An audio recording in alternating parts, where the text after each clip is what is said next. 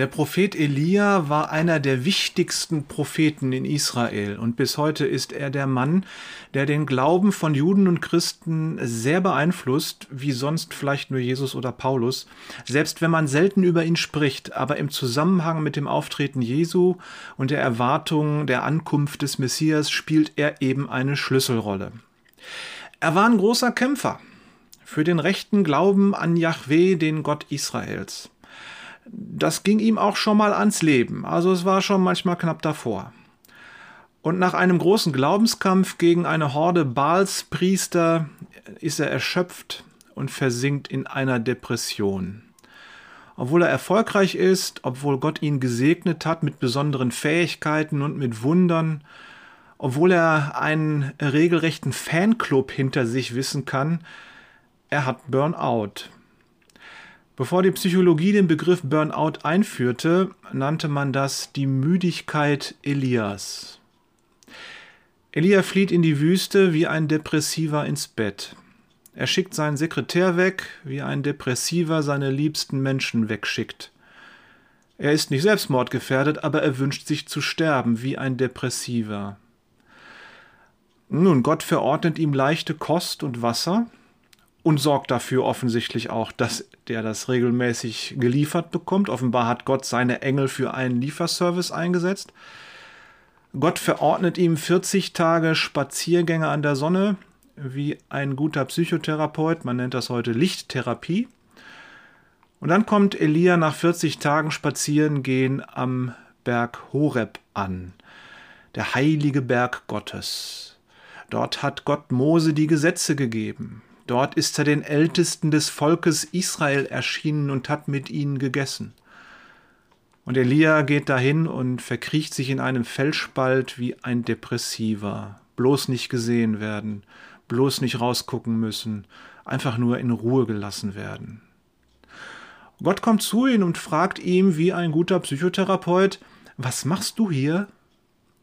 Da bricht es aus Elia heraus und er bringt seine ganze Verzweiflung und Enttäuschung und Wut auf den Punkt und die ganze Angst, die in ihm steckt, muss heraus. Und da ist auch ein ganz großes Stück Vorwurf gegen Gott dabei. Er hält nichts zurück, alles muss raus.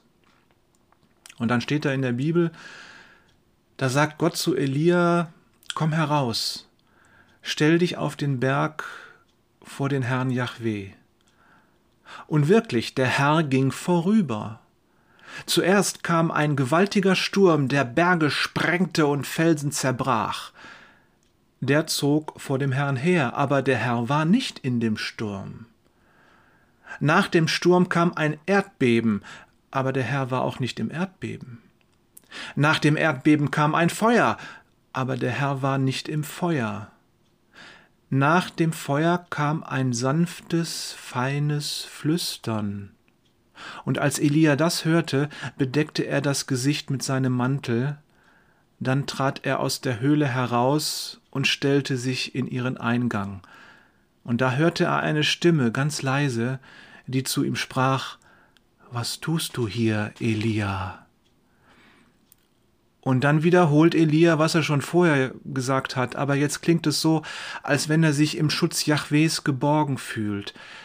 Da kann er alle seine Not loslassen, da wird er frei davon, was ihn bedrückt. Die Depression und die Müdigkeit, die sind jetzt nicht einfach weggewischt, aber sie liegen nicht mehr so schwer auf der Seele. Und die Zukunft am Horizont der Gedanken, die ist nicht mehr so finster. Das Leben leuchtet wieder auf.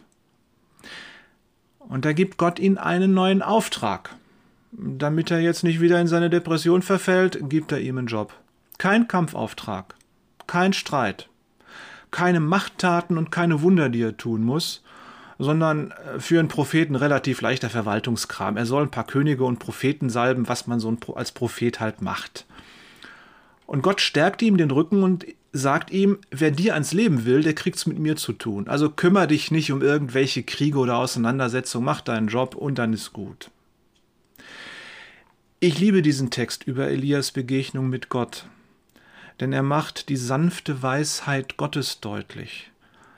Und ja, Gott lässt es zu, dass seine Leute ganz schön was zu kämpfen haben, aber er sorgt auch für sie, dass sie nicht daran kaputt gehen, selbst wenn es mal durch eine Depression muss. Das Schönste an diesem Text ist das Bild, das Gott hier von sich selbst zeigt. Normalerweise im Alten Testament, da donnert und blitzt es, wenn Gott auftaucht, die Erde bebt und kein Stein bleibt auf dem anderen.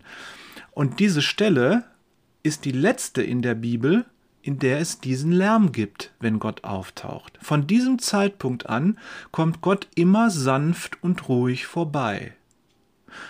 Und wir müssen wissen, dass diese Bibelstelle ja zu dem ältesten Teil der Bibel gehört.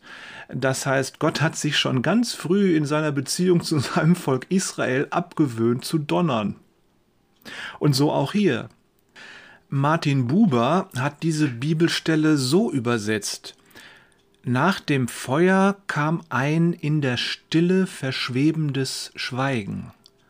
Darin war Gott. Gott ist nicht in dem Unwetter und dem Erdbeben, sondern in der Stille.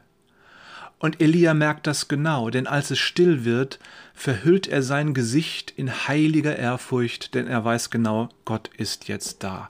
Und dann hört Elia eine ganz leise, sanfte Stimme.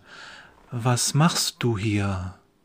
Diese Stimme ist so leise, dass man sie nur hören kann, wenn man selbst in der Stille ist.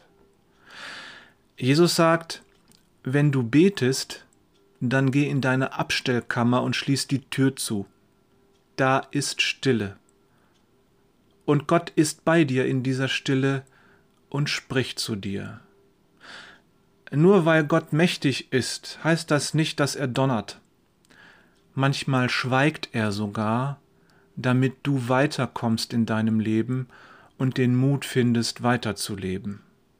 Unsere Zeit ist laut, jeder Tag fängt mit Krieg an und hört mit Krieg auf. Geh in die Stille, such dir eine Ecke in der Wohnung, wo du mit Gott alleine sein kannst, und wenn es unter der Bettdecke ist oder tatsächlich im Keller in der hintersten Ecke, da geh hin und dann lausche.